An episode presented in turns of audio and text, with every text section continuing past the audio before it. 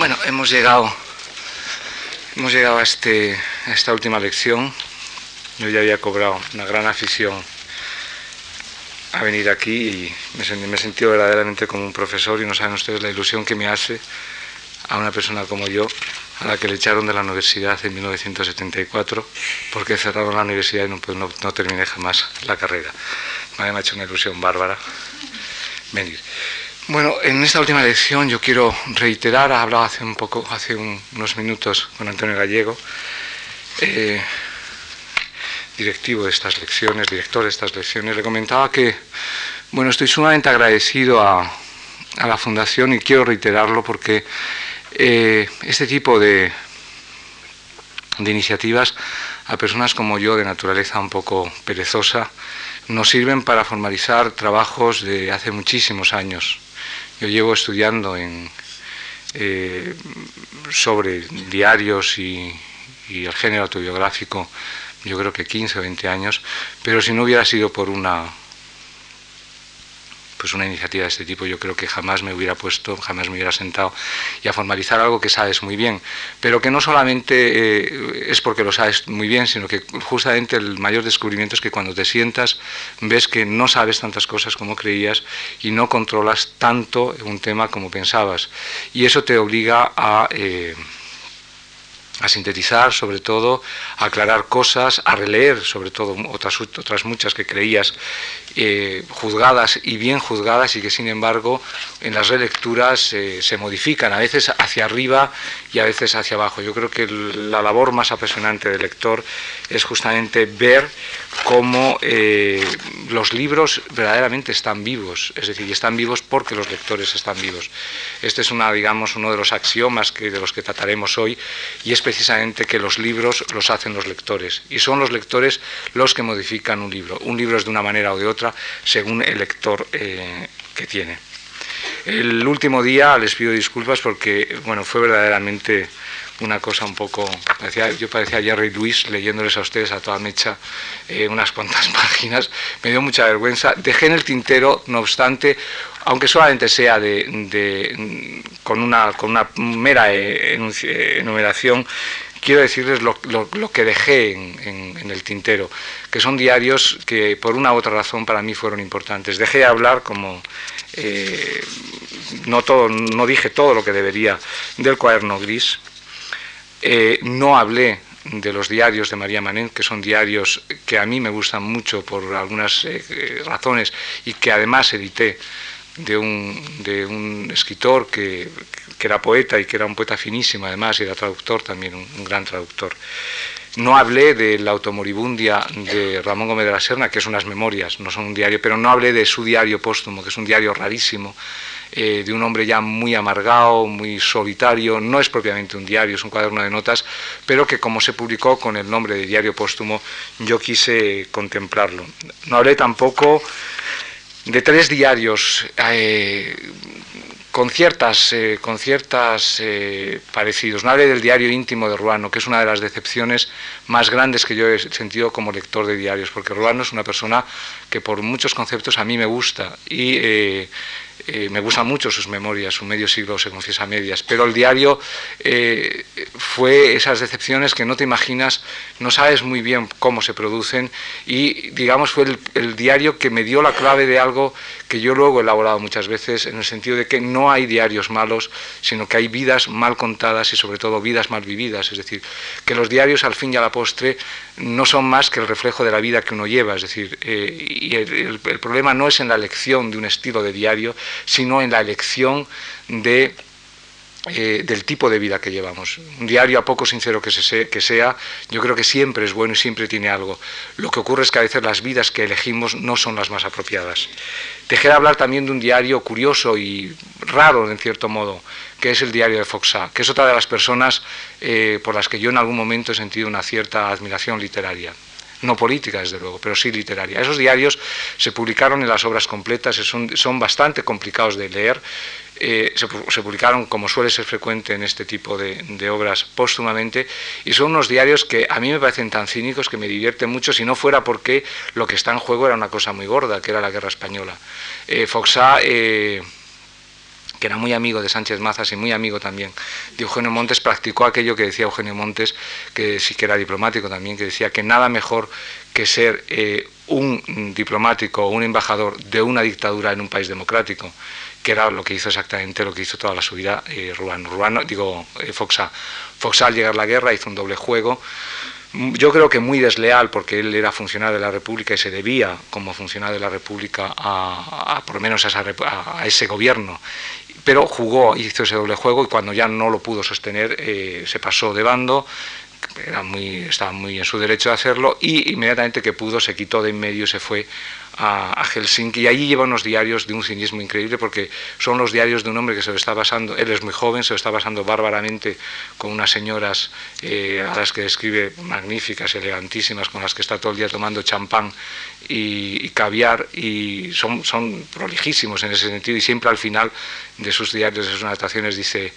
eh, después de contarnos fiestas y cosas, eh, termina diciendo, hemos oído Radio España, preocupación, pobre España y sigue otra, y al día siguiente vuelve a quedar con otra señora, pero a, a dedicarse al champán, vuelve a dedicarse a, a, los caviares y al día siguiente dice, y pensar que en España no tienen ni lentejas y al día siguiente vuelve otra vez. Entonces, en ese sentido, como, como el diario de un cínico, que es, es un diario interesante. Y luego el otro de los diarios, que es un diario que es un poco el pandán por el otro lado, que es el diario de Masao, que es un diario sumamente amargo. También un diario muy político, y es un diario que eh, está hecho exactamente en, la otra balanza, con un cinismo, eh, un cinismo muy, muy, muy lastrado y, y muy lastrado sobre todo de cierto rencor. Es un hombre que vuelve en el año 69 y se encuentra con la desagradable realidad de que primero España ha cambiado, no es la España que le ha dejado, pero segundo que él no tiene papel en esa España y eso le, yo creo que le desespera y hace un diario desde mi punto de vista muy antipático. Es un diario luego montado en México, se edita en México y es un, diario en el que Masab juzga a todos y cada uno de los eh, personajes a los que se ha encontrado, es decir, reprochándoles todos. A les reprocha yo creo que el franquismo, eh, el fracaso literario, la mediocridad española, es decir, y además es un hombre que no ve nada positivo en, de lo que se ha encontrado en esos cuatro meses. Es un hombre que viene a probar a ver si se queda en España y, eh, bueno, lo encuentra todo tan, tan de su desagrado, ¿verdad?, y que se tiene que ir. A mí, eh, como también conozco obras de personas que vienen a España por esos años desde el exilio, cuya actitud es una actitud diferente y desde luego más acorde a la que yo entiendo, es decir, estoy pensando, por ejemplo, en Juan Gil Alberto o, en Ramón Gaya, que vienen también en ese momento y que juzgan la realidad española no mejor que Masao, pero que sí tienen una actitud hacia la realidad eh, muy diferente. Es no, no juzgan la realidad española política mejor que la juzga eh, Masao, desde luego que no, pero sí tienen una actitud personal muy diferente que les hace ver sobre todo eh, la realidad como lo que es, antes que una realidad franquista o un país franquista, ven a España como lo que ha sido y lo que es, que es un sustrato que a ellos les ha visto pues crecer y nacer y se identifican un poco con esas raíces. Entonces, digamos que dentro de las visiones que son, eh, que son de, la guerra, yo creo que es muy importante. Y antes, eh, por, cierto, me he olvidado de un diario que no está escrito en forma de diario, pero que eh, tiene a veces mucho del diario, que son los diarios de guerra de Juan Ramón Jiménez, que yo he escrito sobre ellos mucho y me parecen unos diarios extraordinariamente importantes no solamente por eh, lo que contienen de escritura diarística, sino porque es probablemente una de las visiones de la guerra y de la realidad española eh, con un tino fuera de lo común, sobre todo porque está muy cercana a, a, los momentos y es curioso porque como vemos cuando se estudia el periodo de la guerra, vemos cómo mucha gente erró el tiro en el sentido eh, que eh, sus juicios de entonces tienen poco que ver con los juicios de ahora. Es decir, si, vemos los juicios, por ejemplo, de Sánchez Mazas, los juicios políticos, me, refiero a los juicios políticos de Sánchez Mazas o de Agustín de Foxá o de Rafael Alberti o de Neruda, vemos que el tiempo eh, los, ha los ha desmentido, los ha mm, desdicho, no sé si se dice así, de una manera atroz. En cambio, los juicios de los juicios de, Juan Ramón Jiménez son increíbles, quizás porque pasan de eh, la contingencia política y se van a fijar constantemente en el drama humano que se está ventilando en España. Y en ese aspecto yo se lo recomiendo eh, vivamente se publicaron aquí, creo que con el título de Guerra en España, me parece, eh, son extraordinariamente interesantes y extraordinariamente acongojantes, porque además dice la verdad de lo que ocurre. Y dice una cosa que viene a confirmar, aunque no es, materia de esta conferencia, eh, mm, que viene a confirmar una, teoría que yo eh, expuse hace tiempo en un libro que se llamaba Las almas y las letras, que era algo que produjo entonces, o yo creí que iba a producir un cierto revuelo, y al final, al contrario, todo el mundo se mostró de acuerdo. Siempre se dijo que en España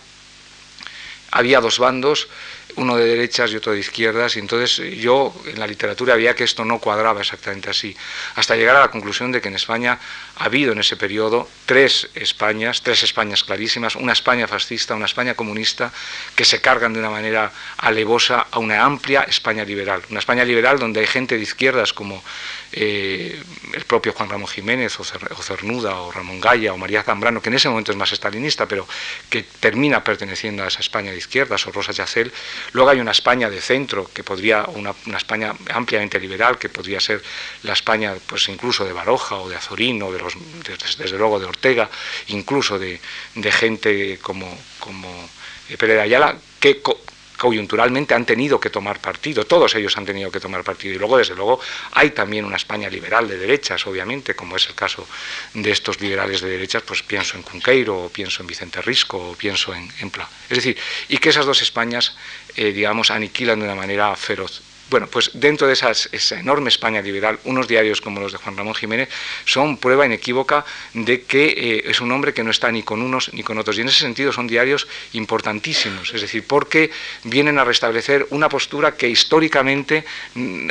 una postura a la que históricamente no se le había dado ninguna chance. Es decir, eh, era, era una posibilidad, una coyuntura que nadie contemplaba como real y que cada vez a medida que ha pasado el tiempo, la historia a veces no solamente lo hacen los lectores, sino lo hace el tiempo, vemos en fin, como, como más plausible, es decir, que la teoría de esas dos Españas se nos queda muy corta para explicar una cosa que era muy complicada.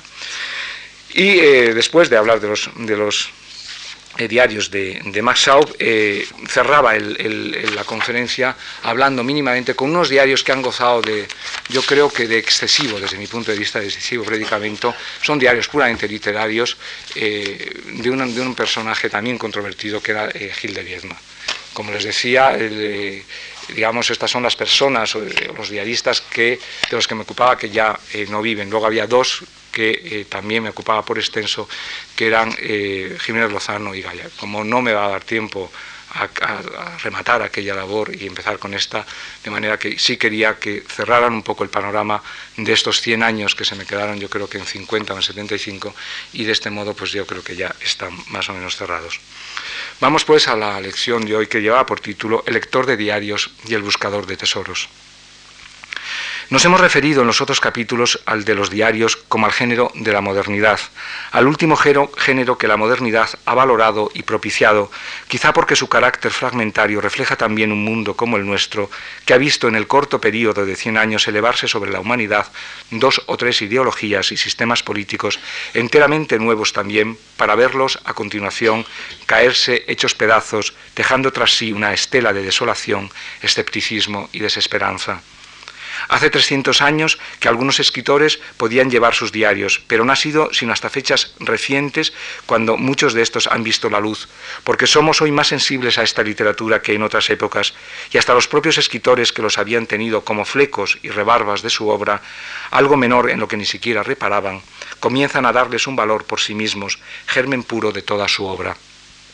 Hemos estudiado también en las otras lecciones cómo el escritor usaba los diarios por razones sentimentales, intelectuales y estilísticas para encontrar los equilibrios afectivos, los equilibrios reflexivos y los equilibrios literarios, algo así como una terapia administrada secretamente en la rebotica de su vida cotidiana. El diario como, laboratorio, dijimos, y el diario como otomana del confidente.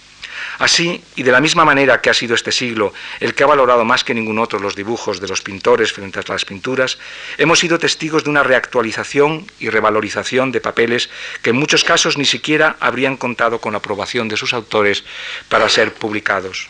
¿Por qué entonces ese interés actual en los diarios cuando no siempre son obras que literariamente habrían satisfecho a sus autores y cuando con no menor frecuencia el estado en el que llegan a nosotros es aún demasiado provisional o defectuoso? De la misma manera que en ocasiones encontramos en los dibujos de un pintor virtudes que no hallamos en sus pinturas, virtudes de naturalidad, de expresión, de sentimiento, encontramos en los diarios parecidas cualidades de inmediatez y toda la fuerza de la espontaneidad que en escrituras más elaboradas acaban por desaparecer muy a menudo. Así pues, establecido el principio según el cual la modernidad ama los diarios y necesita de ellos para una más satisfactoria reconstrucción del presente que huye, cabría preguntarnos si el lector de nuestra época, o si se prefiere, el lector de diarios, recibe todos estos diarios por igual. Naturalmente no. Son los diarios de hechos extraordinarios, en primer lugar, los que llaman más poderosamente la atención, más que aquellos otros referidos a existencias vicarias o anodinas, diarios cuya excepcionalidad viene a menudo marcada por ser diarios con límites claramente establecidos. El diario de un viaje, el de una estancia, el de un encuentro, el de un secuestro, el de una determinada función política, etc. Los diarios escritos a lo largo de una vida suelen, por el contrario, llamar mucho menos la atención de ese lector, al que incluso puede llegársele a ofrecer en antologías más o menos representativas, aunque no siempre respetuosas con ese continuum que los configuran como su obra. Una de las, uno de los problemas que tienen los, los, grandes diarios, por ejemplo, el diario de Amel, eh, está aquí Laura Fresas, que lo ha traducido y ella lo sabe, el diario de Amel no, no lo ha leído nadie, ni siquiera Laura Fresas, porque no hay ni una sola vida que se pueda emplear en leer los diarios de Amel, que son, yo no sé si, no sé cuántos volúmenes. Es decir, y el problema que viene con, con, con ese tipo de antologías por muy bien que estén hechas, es un problema eh, de dudosa respetabilidad, en la medida en que los diarios son una elección que hace el diarista. Luego lo explicaré. Entonces, cuando se, obviamente nosotros queremos conocer un diario de miel. Eh, en Francia, aquí, en todas partes, nadie va a poder publicar el diario de miel porque no hay empresa que pueda sostener eso desde ningún punto de vista. Y entonces se recurre a la antología, porque es la antología el único modo de acercar esos grandes diarios, no solamente los de los de Amiel, pero pensemos en los de Pips e incluso de escritores como, como Julian Green o Torga, que son también autores de grandes diarios, que tenemos que recurrir a la antología. Y yo creo que eso es un desde mi punto de vista creo que es un, eh, distorsiona mucho lo que es el propio diario. Así pues, establecido el principio según el cual la modernidad ama los diarios y necesita de ellos, eh, no, perdón, esto ya estaba leído. Bueno, los diarios, eh, eh, es importante hacer hincapié en esto de no cortar los diarios. En la medida en que el diario es fruto de unos momentos disparejos y fragmentaciones de un vivir, elegidos no obstante por el escritor como representativos de su propia vida, algo así como el perfil de su rostro y de su vida moral hecho con puntos suspensivos, cualquier manipulación en todo el conjunto supone siempre una alteración grave del conjunto, hasta el extremo de que podría darnos como resultado algo muy diferente de lo que leíamos en origen, en su conjunto natural, y desde luego sin posibilidad de ejercer sobre él una lectura inteligible. Si el diario es, como decimos, el dibujo de la realidad hecho con una línea de puntos suspensivos, algo ya de por sí troceado y discontinuo, imaginemos lo que, significaría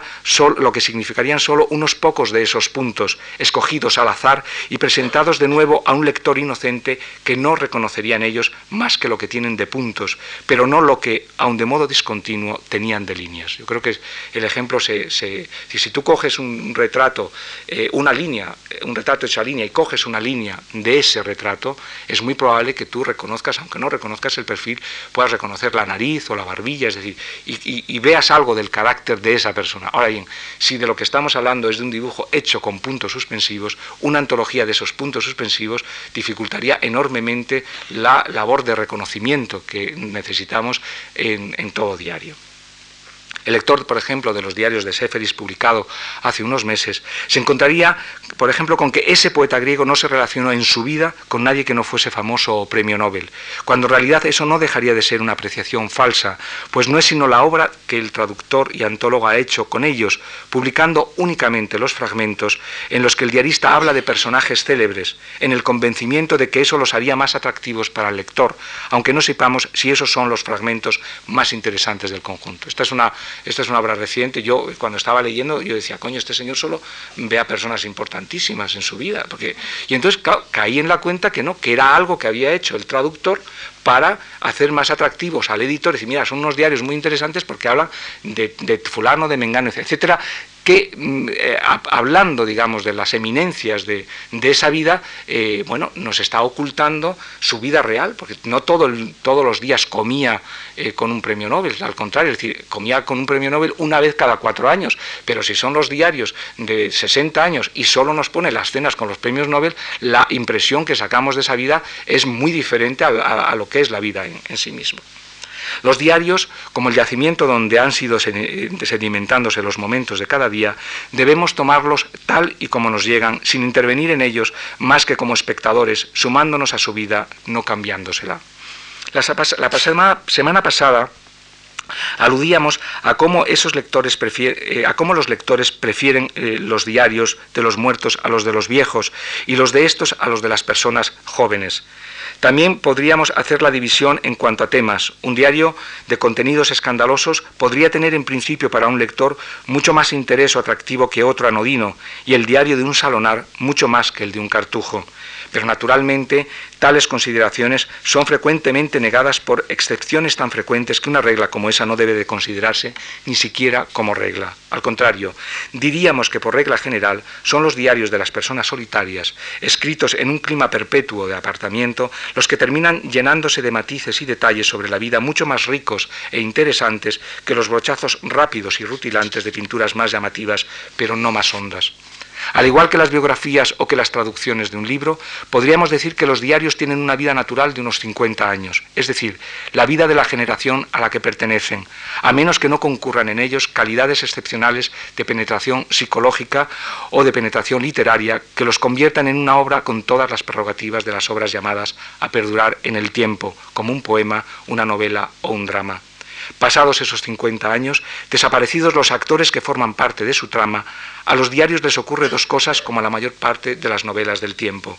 O pasan definitivamente al apartado de la historia y quedan a disposición de los eruditos, si acaso, o logran mantenerse vivos en la memoria de unos lectores renovados. Muchos diaristas creen, con más o menos fundadas razones, que el lector de diarios va buscando en ellos proyecciones e identificaciones que le aproximan a la voz del diarista, algo así como una voz para la mudez de su garganta sentimental. Sin entrar en lo que esto pueda tener de verdad, un paréntesis. Es muy difícil, por ejemplo, identificarse con la vida y el pensamiento de Junger o encontrar paralelismo con su, extraordinaria, eh, con su vida extraordinariamente movida, a menos que se sea coronel del ejército. Y sin embargo, Junger cuenta con muchos lectores, incluso entre quienes abominamos no solo del ejército en general y de todos los sentimientos bélicos, sino del ejército alemán al cual perteneció en particular. Digo esto porque a veces no es un problema de identificación. Yo puedo leer a Junger, que es un hombre con el que no tengo prácticamente eh, ni afectiva ni sentimentalmente ningún contacto, y sí hallar en su diario zonas que, que me son comunes, zonas intelectuales, sobre todo más que afectivas o más que sentimentales. Eh, podríamos encontrar y sistematizar algunas características que los lectores buscan en los diarios, como estrellas polares, los marinos, referencias por las cuales su navegación por mundos tan personales no se conviertan en improductivas y erráticas marchas en círculo. Busca lector, ante todo, un yo diferente al suyo, como en cierto modo busca el escritor de diarios un yo distinto al que poder dirigirse, al que poder hacer su confidente. Y de la misma manera que sueña el diarista con ser otro, sueña el lector con poder ser ese de cuya vida se le ha hecho partícipe. Ese es quizá el punto más difícil para un escritor de diarios, mostrar un yo que le resulte fraterno y amistoso a ese lector, un yo que no le eche de su lado, sino que lo retenga como seresade porque como hemos repetido, es precisamente el yo lo que antes caduca en un diario, y suelen ser los diarios donde el yo queda oscurecido por la realidad los que tienen más posibilidades de pervivir, en tanto que aquellos otros, en los que todo está montado sobre el yo del escritor, suelen echarse a perder muchísimo antes. Resulta paradójico, pero lo más extraño de todo es que el lector de diarios, que va buscando el yo y la visión personal del escritor, que en realidad es lo único que le importa en ese libro, constata, sin embargo, que un yo excesivo o imposible lo alejan de él definitivamente. Siente uno tener que referirse una vez más al diario de nuestro querido escritor portugués, pero es precisamente ese yo suyo que tantas alegrías le da a su autor el que el lector encuentra odioso, precisamente porque no todas las zonas del yo son interesantes para el lector, no todo lo que le concierne al yo le atrae. Es posible que haya lectores que encuentren especialmente valioso el yo del yo sus confesiones, por ejemplo, sexuales, o sus perversiones sociales, o sus traiciones, o sus ajustes de cuenta, en tanto que pueda haber otros lectores que consideren eso lo más efímero de la naturaleza humana y lo más nocivo en una relación humana y, por tanto, lo más efímero en cualquier eh, eh, diario. Lo hemos repetido muchas veces también en estas lecciones, pero insistiremos, no hay diarios malos, sino vidas mal contadas, y más aún, vidas sin demasiado interés a las que trata de, abordarse, de adobarse para hacerlas pasar por buenas, como hacen algunos con la carne en mal estado a la que envuelven en especies para hacerla pasar por buena. De ese modo,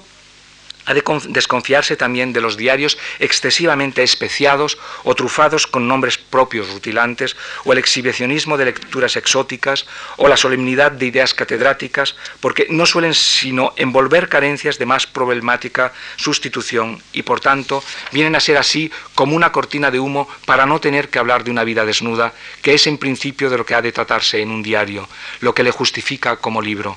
De modo que el lector quiere primero que no se le engañe, que no se le presente en un yo en exceso vestido para saber quién habrá de ser su interlocutor, su confidente. Pero una vez concedida la credibilidad a ese yo, el lector estará incluso dispuesto a perdonarle todas esas aquellas manifestaciones suyas que le separan y que harán incluso la relación autor-escritor mucho más libre y rica. Suele ocurrirnos con autores de acusada personalidad, de pronunciado egotismo. Stendhal, por ejemplo, no, hizo, eh, no se hizo simpático a sus contemporáneos por esa razón. Demasiada personalidad, demasiado egotista. En la literatura española podemos tomar como ejemplo el caso de Baroja, un yo tan definido como el de pocos con un yo tan definido como el, como el de pocos escritores. Leyéndole serán muchas las ocasiones en que no coincidamos con él, pero no más que aquellas otras en las que nuestro propio yo entrará en confrontación y disensión con el suyo, y sin embargo preferimos permanecer a su lado sin cerrar esos libros suyos, a los que por unas u otras razones hemos dado el tratamiento de amigos y como a verdaderos amigos estamos dispuestos a permitirles sus arrebatos de mal humor o sus arbitrariedades. Que el proceso se inicia por una seducción es algo que no ofrece demasiadas dudas. El escritor seduce desde las primeras líneas al lector con una especie de sobreentendido. Viene a decirle algo así, ¿de acuerdo? voy a hablar de mí, pero no te asustes. En realidad tampoco voy a hablar de ti, porque nada más deleznable y pornográfico que esa perpetua adulación al lector para retenerle a nuestro lado. De modo que voy a hablar de algo fuera de mí y fuera de ti, que nos incumbe a ti y a mí por igual. Voy a hablar de la vida, de la gente, de lo que pasa por delante de cualquier persona sensible y receptiva de este tiempo. Tú y yo, le dice, vamos a asistir juntos a una parte del espectáculo de la comedia humana, y vamos a hacerlo juntos. No es preciso que yo hable de mí ni de ti. Las cosas que miremos juntos hablarán de nosotros por nosotros. Yo creo que esta es un poco, la, digamos, la clave del, del diario, para entrar en un diario. Es decir, darte cuenta que no viene nadie a contarte una torrada, es decir, que no viene alguien a, soltarte tu vida y como una losa, porque todo el mundo tenemos vida y todo el mundo tenemos drama, sino que yo creo que el, diarista inteligente es aquel que de pronto se olvida de sí mismo o se toma como un personaje y con la complicidad del lector empieza a mirar desde el mismo lado la vida. Yo creo que eso es, eh, a veces se cibra la inteligencia del escritor. Eso es lo que hacen a menudo los escritores más inteligentes. Ponen la realidad a hablar de ellos mismos. El juego se llena, por cierto, aquí han hecho una fotocopia de esto y he visto una hablar con H, no, no lo quítenla porque los responsables de esta casa no me van a invitar nunca más con esta falta de ortografía horrorosa. Eh, pone la realidad a hablar de ellos mismos. El juego se llena de sutiles e interesantes perspectivas. Una vez aceptado mediante la simpatía y la complicidad ese yo que nos habla, el lector cuidará de fijarlo en su propia vida por el paso del tiempo, por el continuum, por las repeticiones, por los ritornelos, como de hecho en su propia vida es la costumbre la que le fija a ella, esos determinados hábitos que acaban por hacernosla reconocible, incluso cuando no, puede, no podemos practicarlos o cumplirlos. Las costumbres y hábitos de una persona nos permiten, en primer lugar, meter su vida en uno de los dos grandes apartados, la de los solitarios o la de los hombres de mundo. Claro que no hay vidas puras y nadie es jamás lo bastante solitario como para no desear relacionarse con sus contemporáneos, ni lo bastante mundano como para soñar, como para no soñar con unos días de soledad. Los diarios de los solitarios, no obstante, suelen tener unas características y los de los hombres de sociedad o mundanos otras muy precisas, aunque no deberíamos engañarnos tampoco con esas divisiones sumarias. Por ejemplo,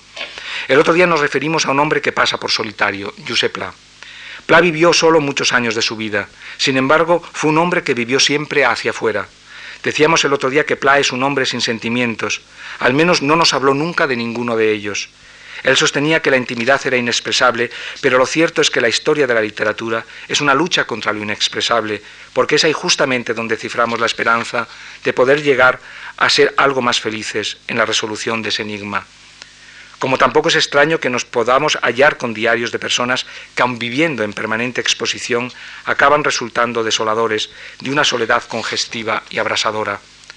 Naturalmente suelen tener los diarios de las personas solitarias unas características incluso formales muy diferentes de aquellos otros diarios llevados por personas mundanas. Es muy raro que el solitario no tienda a la quejumbrosa exposición de las llagas que le han llevado al diario. En ese caso tampoco es raro que el lector se muestre un tanto incómodo con un interlocutor que le va exponiendo sin consideración tantas lacerías. Es raro también que no hable del tiempo. En ningún lugar se habla tanto de las isobaras poéticas como en los diarios. Pero hay algo común a unos y otros diarios, a los diarios del solitario y a los diarios del cronista social. La mayor parte de los escritores de diarios, incluso aquellos que sus autores publican en vida, cree una obligación hacia el lector, incluso hacia la época, no escamotearle el nombre de los protagonistas que comparten con el propio autor las páginas que tan minuciosamente van cumplimentando cada jornada. Digamos que el escritor de diarios cree en un momento que ha de fijar, por un lado, el tiempo mediante el pormenorizado e inevitable parte meteorológico. Ya sabéis, esa clase de muletilla con la que el escritor de diario suele empezar su anotación. Ayer hacía un día precioso, había salido el sol, etcétera, etcétera.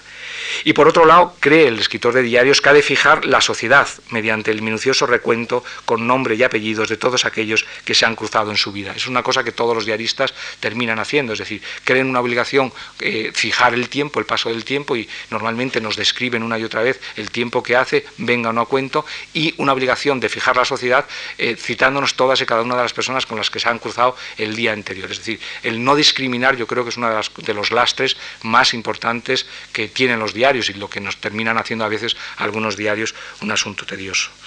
Las razones por las cuales un escritor de diarios consigna tales nombres son muy diversas. Mientras los escritores escribían sus diarios y no pensaban publicarlos, no había ningún problema, porque la seguridad del secreto era equivalente a la insignificancia del hecho. No era sino una muy sutil venganza, aplazada durante algunos años, aplazada pero no prescrita. Por otro lado, bastante inocente, como beberse una botella de gaseosa que se ha abierto hace cien años. De ella han desaparecido todas esas petillantes burbujas y a lo sumo nos quedará un cierto sabor dulzón.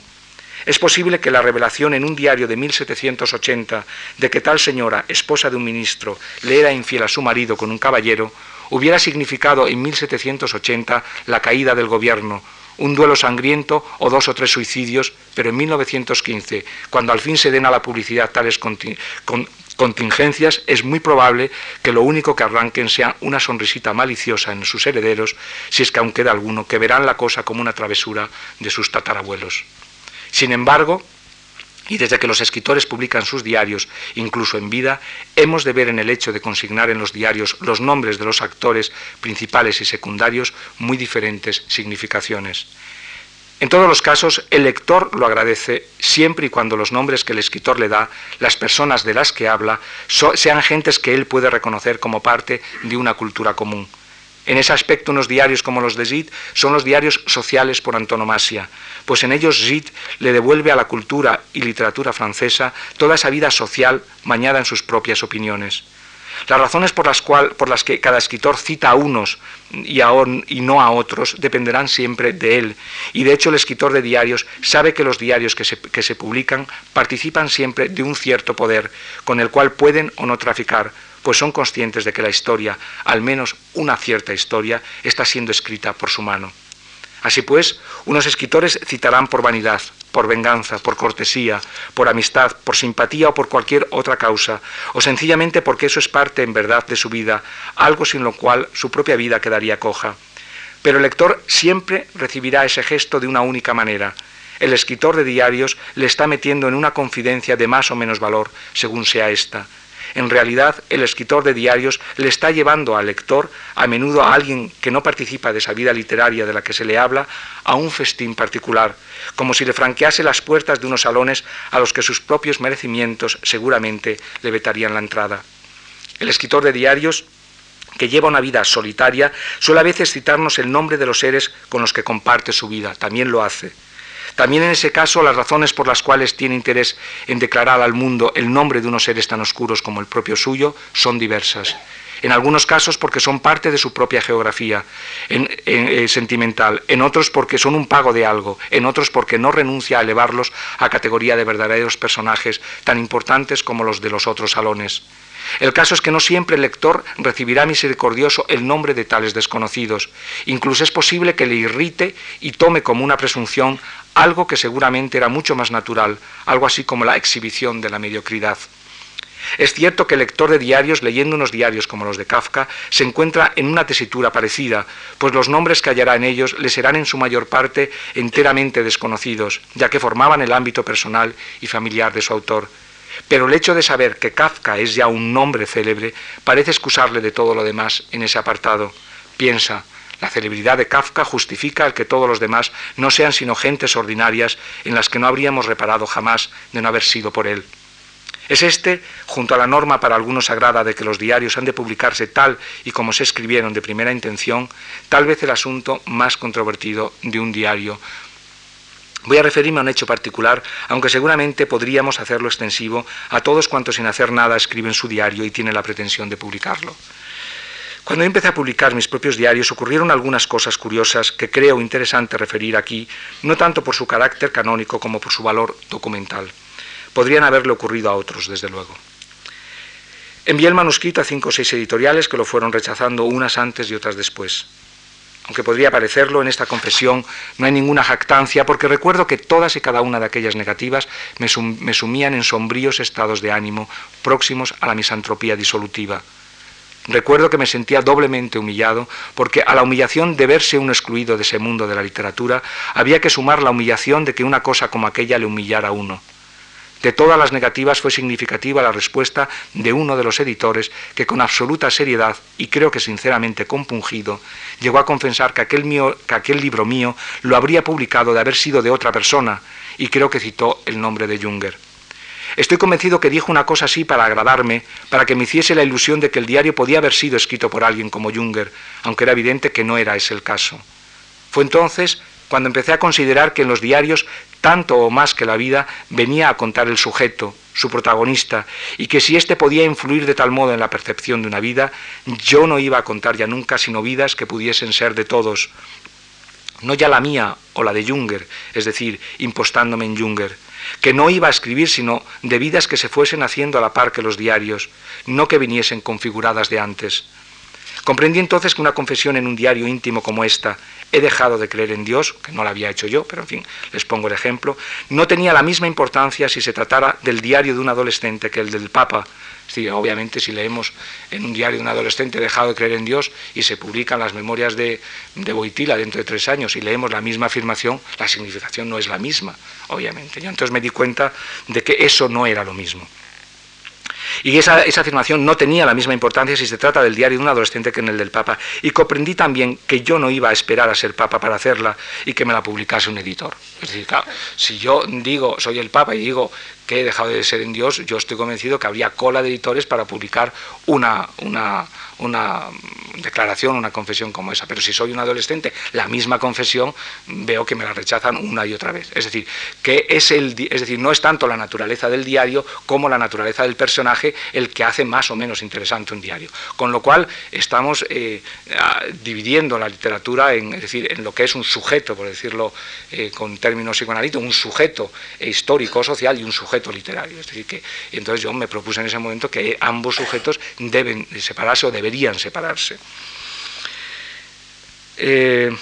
Es decir, que si el lector de diarios de personas célebres acuden a ellos con la legítima pretensión de ser introducido por su autor en vidas más o menos prestigiosas, en los salones intelectuales o sentimentales de mayor predicamento, o sea, que si el lector de diarios buscaba en ellos la alcurnia como buscan otros cartas de recomendación para colarse en los ambientes de alcurnia, alguien como uno, que no era nada ni nadie, solo podía contar con el lector anónimo, que se convertiría en un compañero de andanzas, nada y nadie como yo mismo, camino también de ninguna parte y quizá esas X, yo a partir de entonces ya no cité ninguna sola mm, eh, en mis diarios, todos aparecen como una X, es decir, que todos son una X, cosa que es bastante divertido, menos mi mujer que aparece con una M, que también es una letra que puede ser María, puede ser Marcela, puede ser de... Es decir, que salvo mi mujer que tiene una asignada una, una letra y mis hijos que tienen también la suya, todos en mis diarios aparecen como una X, justamente para evitar ese tráfico de figuras, es decir, ese tráfico de gota, eh, parece que es el gota de la literatura, es decir, que un diario es más rutilante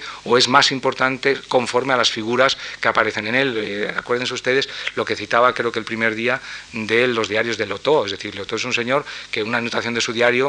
a mí no se me olvida nunca, he estado esta mañana con Madame no sé qué, que de casada Madame Klosowski y, o Madame Apollinaire y por la tarde voy a comer con Andrés Gide, punto, es decir, es toda la anotación. Si a eso le quitamos los nombres propios, quedaría, ha venido esta mañana a verme X, que de soltera era XX, y por la tarde he ido a comer con XXX. Es decir, una anotación como esa verdaderamente se ha quedado en nada. Es decir, entonces eh, yo me daba cuenta de que la mitad de los diarios están montados sobre ese tipo de cosas, igual que los epistolarios, por ejemplo. En los epistolarios hay un periódico de Madrid que tiene mucha afición a publicar epistolarios, eh, que son epistolarios, por ejemplo, pues no sé, de, vamos a suponer, pues eh, de Unamuno a no sé quién. Fulano de tal he recibido su carta y le prometo que leeré pronto su libro. Fulano de tal, firmado a un Miguel de Unamuno. Bueno, yo de ese tenor escribo cartas de Confucio. Quiero decirte, es decir, digamos, de Confucio o de, o de Buda, porque, decirte, porque si el tenor de intelectual de la carta es ese, es decir, que eh, los epistolarios y los diarios hay que saber muy bien dilucidar sobre qué los vamos a apoyar, si los vamos a apoyar intelectualmente en lo que son o los vamos a apoyar en el nombre que traen. Digo, y quizás, y por eso en las X de mi diario, que arrastro en todos y cada uno de esos tomos que ya lleva publicados uno, no son sino el homenaje también al lector desconocido, tanto más que al personaje al que se refiere. Pensé también que jamás haría ninguna confidencia al diario que tuviera significación solo por razones vicarias, como decía, fundándose únicamente en el carácter social, económico o político de su autor, y que solo en lo que pudiera sustentarse un hombre sin sociedad, sin riquezas y sin política, valía la pena quedarse a la hora de hacer una confidencia. El resto de las negativas estuvieron fundamentadas, me parece, en la conciencia de que los diarios deberían estarle reservados únicamente a dos clases de personas, o aquellas que ya son célebres por alguna razón, o en caso de ser un desconocido, aquellas que se van a morir en un par de años de tuberculosis y son conscientes de ellos. Eran objeciones de editor, pero el editor no es más que un lector avisado. Y en el fondo esas son dos objeciones que a menudo se le hacen al escritor eh, de diarios que no es famoso o que no siéndole no tiene previsto morirse en un plazo razonable de tiempo devorado por el vacilo de Koch. A los primeros, a las personas famosas, se les tolera que escriban y publiquen su diario porque se les supone que desde su celebridad encontrarán incluso de mal gusto tener que hablar de sí mismos, puesto que ya son célebres porque son muchos los que hablan de ellos, aunque también están convencidos de que si tales personas famosas empiezan a llevar un diario para hablar más aún de sí mismos, es porque ello obedecerá a una profunda razón de orden tan superior como su misma celebridad. Y desde luego nadie presumirá vanidad ni cualquier otra oscura razón inconfesable cuando llevan un diario. Es decir, el lector de diarios encuentra muy natural no solo que por fin vayan a darle el premio Nobel a nuestro querido escritor portugués, sino que éste lleve un diario para propagárselo al mundo. Por otro lado, la gente es muy sensible a la tuberculosis y encontrarán perfectamente lógico que algún joven quiera hablar de sí, incluso sin medida, teniendo en cuenta que va a hacerlo durante tan poco tiempo. Ahora bien, los editores y los críticos literarios, que como digo son una estilización de los lectores, encontrarán de pésimo gusto y un gesto de soberbia que alguien publique sus diarios sin estar muerto, sin ser famoso o sin ser viejo, y tratarán de impedir bien que se publiquen, bien en el caso de que se publiquen, pese a todas sus negativas, a que se reconozcan y conozcan. Así pues llegamos a uno de los axiomas más, más incontestables. De, al lector de diarios suelen serle más gratos los diarios de los viejos que los diarios de los jóvenes, por lo mismo que a los viejos suelen gustarle los diarios de los muertos, de los que se encuentran más cercanos. Lo normal es que la gente haya ridículo que no siendo alguien famoso, viejo o difunto, lleve un diario, algo así como una presuntuosa imposición, pues suele ser una especie bastante habitual la de creer que solo los famosos, los, y esto es lo importante, que solo los famosos, los viejos o los difuntos, tienen una vida o la han tenido, pues solo les, les parece que merezca el nombre de vida a eso, no a lo que pasa entre cuatro paredes o en un paseo tranquilo por las calles de la ciudad. Solo consideran vida la que ha brillado o la que ha pasado. Por eso no es raro tampoco que la tentación que un joven tiene a veces de escribir de sí mismo como de un muerto, o mejor, haciéndose el muerto con entera despreocupación respecto de lo que sus contemporáneos puedan decir de una tan pretenciosa decisión como la suya de llevar un diario.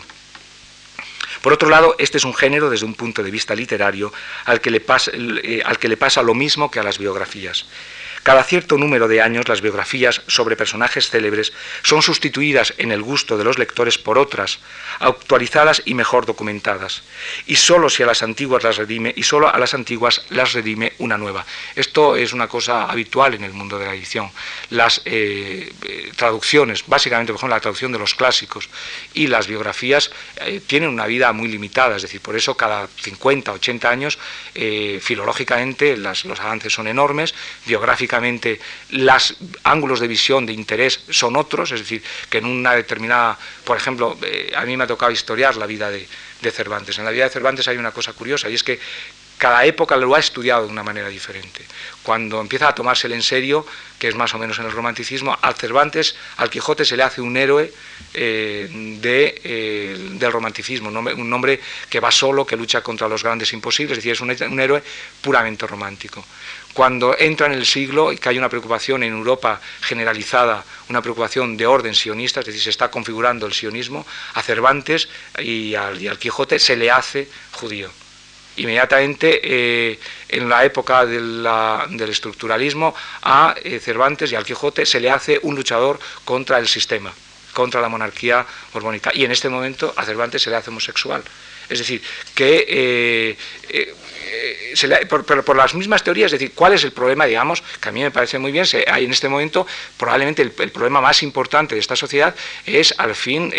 la igualdad entre sexos e igualdad, por supuesto, entre tendencias sexuales. Y este es un problema candente de esta sociedad que ha conseguido una cierta igualdad. Bueno, pues esta tesis, por ejemplo, de que eh, Cervantes es homosexual, con más o menos razón, yo no, yo no entro en ese, en ese tipo de, de consideraciones en este momento, pero es una tesis que solo es posible ahora, no habría sido posible eh, habría sido impensable con los mismos datos que se tienen hace 100 años. Es decir, que eh, no estoy eh, desprestigiando ninguna de las tesis, ni la tesis del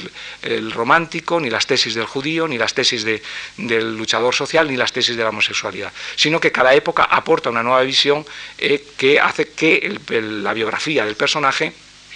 cambie completamente conforme van pasando los tiempos. Con los diarios pasa un poco lo mismo, es decir, los diarios si reflejan ese tiempo, si reflejan eh, con una cierta justeza ese tiempo, pues lo normal es que tiendan a morir con ese tiempo. Es decir, salvo que, como decía antes, concurran en él un par de circunstancias distintas que lo hagan pervivir, o bien por razones, por ejemplo, políticas, como es el caso de Azaña, es decir, los diarios de Azaña tienen asegurada una, pervivencia seguramente porque políticamente los historiadores de todos los tiempos van a tener que acudir para reinventar o rehistoriar la historia, si vale la, la, expresión, van a tener que recurrir a esos diarios. Y o eh, cuando el diario es de excepcionales calidades eh, literarias, como en el caso de Pessoa, es decir, que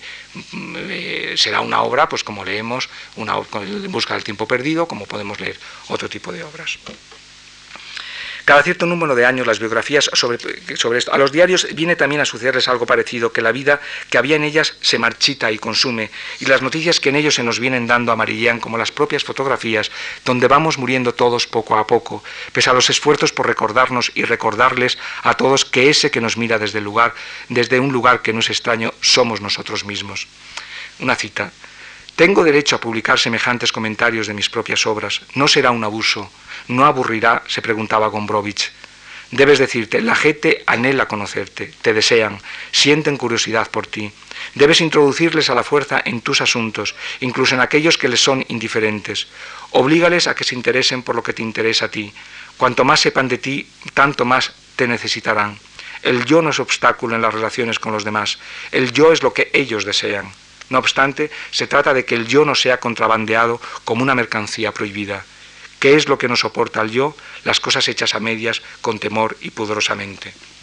Hasta aquí termina la cita. Gombrowicz, como se ve, era un hombre ingenuo, porque lo cierto es que el yo, odioso siempre para el escritor de diarios, no tarda en hacerse igualmente odioso para el lector, a menos que aquel no llame su atención hacia otro sitio, hacia otra realidad que, les, le, que sea común, pues el lector es más sensible aún que en el escritor de diarios cuando comprueba que éste se está contando cosas que como escritor ya sabe y de las que no va a obtener ni un mayor conocimiento, ni una mayor experiencia, ni un mayor placer, como no sea el de alimentar su ego. Ha aparecido estos días en las librerías el diario londinense de un escritor inglés llamado James Boswell. Este es un inciso que metió en la conferencia cuando ya estaba terminado, yo lo estoy leyendo y es muy interesante y me ha parecido importante hablar de este diario porque es un diario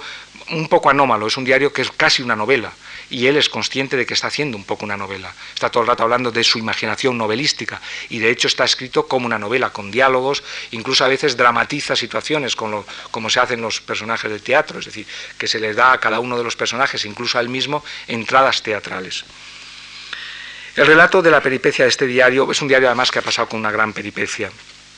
porque no se publicó, se perdió, se reunió, etc. Curiosamente, el, defecto que sus diarios habían, eh, el efecto que sus diarios habrían producido de haberse editado en vida de su autor, cuando las personas de las que hablaban vivían, es muy diferente del efecto que hoy, en un país incluso que no era el suyo, nos producen. ¿Qué quiere decir ello? Que a los diarios, como a todo libro de literatura, lo hacen los lectores. Cambiad los lectores y el mismo libro, y el mismo libro cambiará. Estos diarios de Boswell nos hablan de gentes para nosotros tan extrañas y ficticias como las que podemos encontrarnos en cualquiera de las ficciones de Richardson o del mismo Dr. Johnson. Podríamos decir que lo que el tiempo se ha llevado de ellos ha sido la viveza de la vida, dejándonos una sombra de ella que confundimos o podemos tomar al menos como una ficción. Las indiscreciones sociales, sexuales, etc., parecen haberse quedado en nada. Por ejemplo, cuenta Boswell que acaba de estar con una prostituta que se, ha admirado de lo grande que la tiene. Algo que habría escandalizado al lector inglés de hace tiempo, de hace 150 años, al lector español de hoy le parece una candorosa declaración que le incumbe tan poco como la confesión de un niño que reconoce haberse comido la mermelada. Uno solo puede asentir y en todo caso añadir un que aproveche, de algún modo, que de algún modo le excluye de la acción del diario.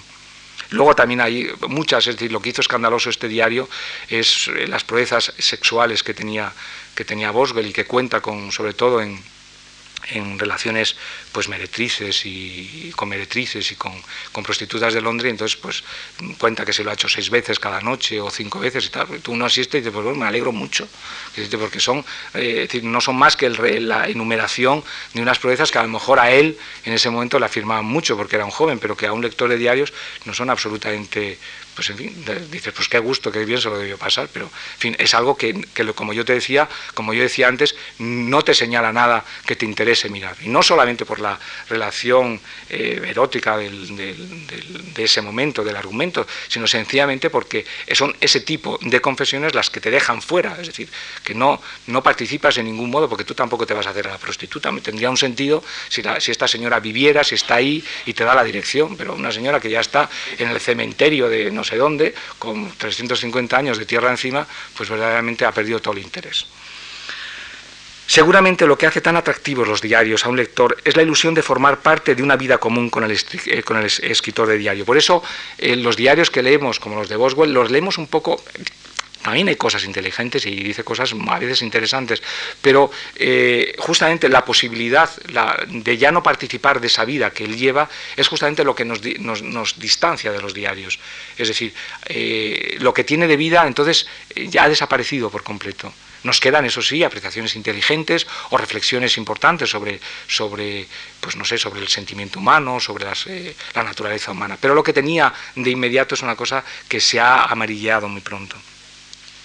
Rota esa ilusión que es la de vivir en la vida que nos da el diario, el diario se nos queda como un curioso documento de la época por el que nos enteramos de primera mano del precio de las prostitutas londinenses o de los excesos o maldades de un individuo cuyo nombre no solo nos es indiferente, sino que olvidaremos apenas lo hayamos leído, toda vez que en todos ellos yacen ya bajo unos metros de tierra, bajo una losa de piedra, y eso en los casos de más optimismo. No es infrecuente que el escritor de diarios cometa, incitado a menudo por el gusto o el jaleamiento del lector, el error de descender los más bajos peldaños de las relaciones, convencido de que ellos, en ellos se encuentra la vida y mejor eh, se encuentra la vida mejor representada. La tentación a la que no siempre es fácil sustraerse de relatar para todo el mundo tal o cual pasaje que creemos escabroso y que viene a satisfacer una sed de venganza o un ajuste de cuentas. Entonces es cuando vemos cómo el escritor de diarios aprovecha el suyo para su particular ajusticiamiento de tales o tales personajes a los que ha podido tal vez ajusticiar en la vida real, a, los que no ha podido ajusticiar en la vida real y a quien, a quien conduce al patíbulo de su cuaderno con el propósito de cortarle la cabeza. No siempre el escritor puede alejar de sí el morboso placer de ver correr la sangre sin que nada le ocurra, porque el placer de la venganza puede ser todo lo mezquino y plebeyo que se quiera, pero su satisfacción puede ser para él por lo mismo tan gratificante como el hecho de escribir. Y sin embargo suelen ser estas ejecuciones sumarísimas las que al lector, que podríamos pensar que las demandaba y que las pedía el sentimiento plebeyo de presenciar la ejecución, son estas, como digo, ejecuciones sumarísimas las que antes le alejan de él, como si una vez satisfecha esa pasión tan baja, se avergonzara de quedarse en ese lugar y saliera huyendo. Esa es la razón por la cual el escritor de diarios ha de conocer no solo el modo como seducir a su lector con buenas artes y no excitando sus pasiones más bajas, sino también la manera para que no le aborrezca, encontrar ese lugar ideal donde hallarse plenamente cómodo para las confidencias, un lugar al que deberíamos llamar sin duda naturalidad, aquella llaneza a la que se refirió el célebre titerero conocido como Maese Pedro. ¿Y quién más llano, quién más natural que un muerto? De hecho, no es muerto, no es un muerto el lector, al meterse en la vida de otro, en la ficción de un ser distinto de sí mismo, no acaba consigo para ser otro, no vive un cese de sí. Así pues, el lector y el escritor acaban por reunirse en una tierra que a ninguno de ellos pertenece, en una vida que tampoco es estrictamente de nadie, más que del tiempo, del siglo. Los diarios son más que ninguna otra creación, hijos del siglo, de la necesidad del hombre de hacerlos nacer del paso irremediable de su tiempo. Por eso han de ser ante todos los diarios una creación, un nacimiento del tiempo, no una fabricación artificial de su autor, algo que entra en su política literaria particular. Hemos dicho a lo largo de estos días que es muy probable que solo en el descrédito de la ficción como género literario hallemos una respuesta adecuada al auge que conocen en la actualidad los diarios. La ficción es en cierto modo, cuando no está sujeta por todos los lados de realidad, cuando no está apresada por ella, como por ejemplo en el Quijote, la ficción es en cierto modo una abdicación de la vida, una renuncia indigna y por tanto una muerte. Y el lector, muerto como persona, no precisa sino un poco de realidad, de vida para sentirse vivo, para volver de su cuelva de Montesinos a la corteza de la tierra con gentes de carne y hueso. Las novelas le han llevado durante todo el siglo a irrealidades de las que el lector parece sentirse ya fatigado, y de hecho es la novela un género que tras las cimas alcanzadas por ella en este siglo, parece mostrar sus veneros fatigados cuando no secos. Tras Proust, el último gran novelista, el que fundó la modernidad de la novela en este siglo con una novela decimonónica que se apoyaba en un yo inapelable, llegamos a la otra gran novela de este siglo, El gato pardo, fundada igualmente sobre el yo de un narrador que casi nos hace un relato pormenorizado de su propia vida. Sin embargo, el lector ve en ambas novelas el testimonio de quienes no han necesitado prácticamente de los mecanismos tradicionales de la ficción para hacerse creíbles, porque nos acercaban a la realidad sin intermediarios, con la sola intermediación de ese yo que ha sabido retirarse a un segundo plano para mirar desde el mismo lugar que el lector una realidad común a ambos y que a ambos incumbe. El lector moderno de diarios no es en modo alguno diferente al lector de ficción, pero tal vez esté fatigado de un género como la novela a la que la propia realidad ha acabado desacreditando. Todo ha ido demasiado rápido.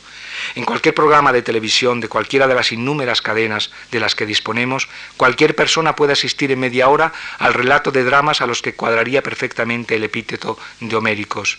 Padres que han violado durante 20 años a una hija con la complicidad de la madre, madres que han asesinado al padre con la ayuda de sus hijos, gentes desaparecidas que, tras haber corrido el mundo aparecen al cabo de 40 años ante los ojos atónicos y un poco idiotas de unos parientes que los daban por muertos, policías que corrompen a un pueblo entero para repartirse un botín de droga, oscuros personajes relacionados